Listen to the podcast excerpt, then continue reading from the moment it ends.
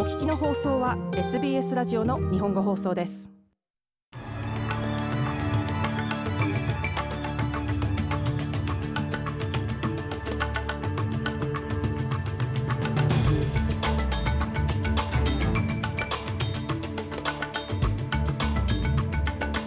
4月19日午後のニュースをシドニーから大場意味がお届けします。ロシア軍がウクライナ東部へ新たな攻撃を開始しました。閣僚のアランタッチをめぐる騒動が現在もモリソン首相を苦しめ続けています。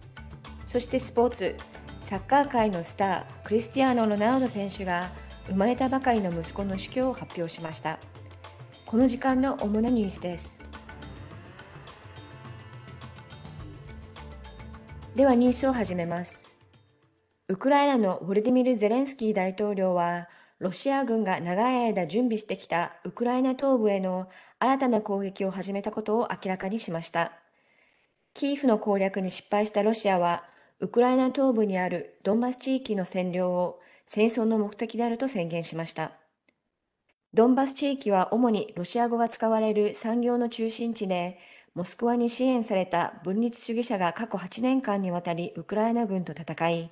ロシアに承認された2つの独立共和国を宣言した場所でもあります。ゼレンスキー大統領はロシア軍による攻撃がエスカレートしているものの、ウクライナ軍は諦めることはないと主張しました。Now we can already state that Russian troops have begun the battle for the Donbass. ロシア軍が長い間準備してきたドンバス戦闘を開始しました。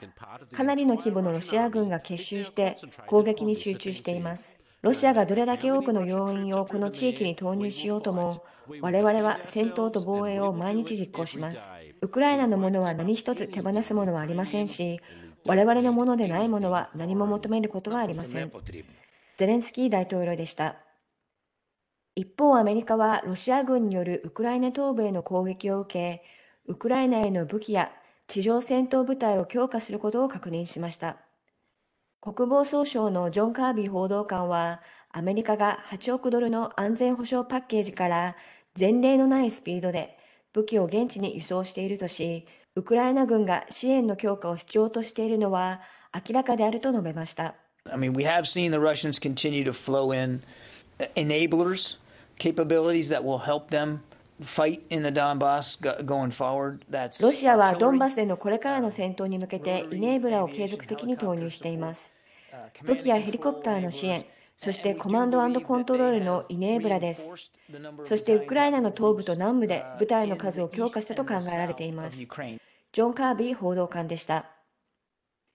一方、ニューサースウェル州では海外の紛争の影響を受けている住民を支援するため、多言語で対応するヘルプラインが活動を行っています。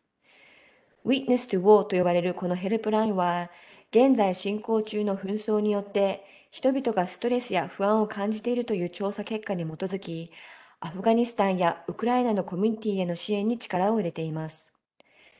トラウマに配慮したプログラムでは、今後もスターツという拷問やトラウマ体験者の治療とリハビリを行う組織と協力して、被害者に適切なサービスを提供します。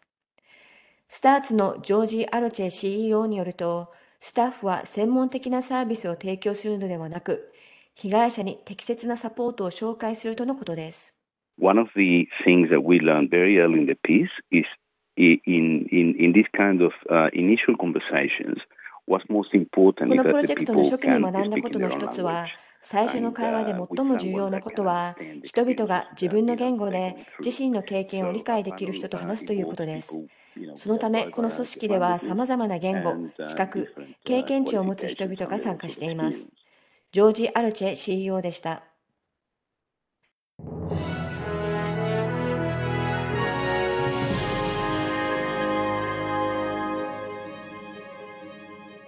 ニュースを続けます。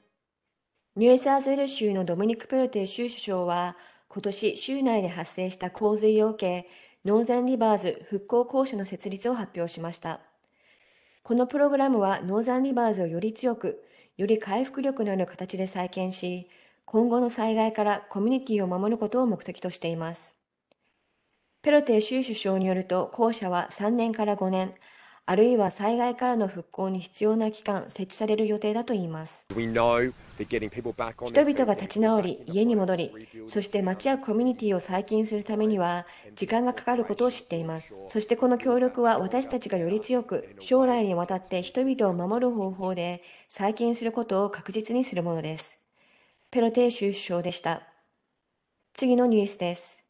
閣僚のアラン・タッチ氏と元職員の関係をめぐる騒動が新たな展開を迎えました。このほど公開された WhatsApp のメッセージによると、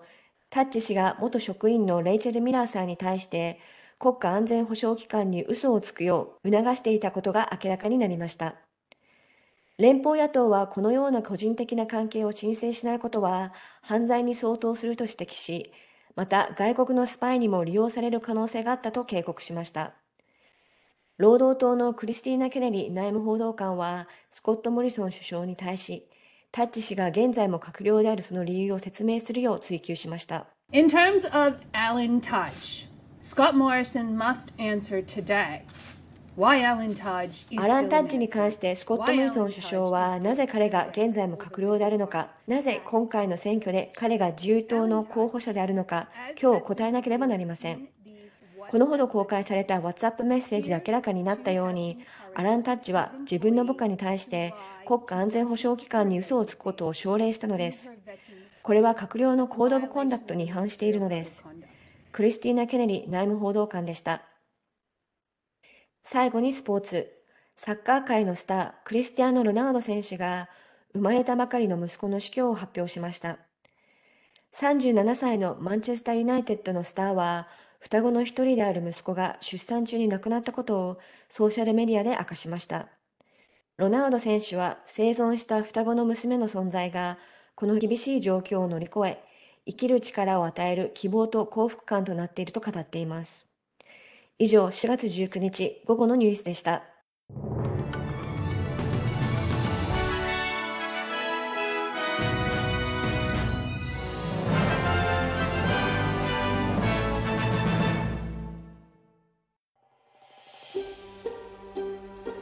もっとストーリーをお聞きになりたい方は iTunes や Google ポッドキャスト Spotify などでお楽しみいただけます。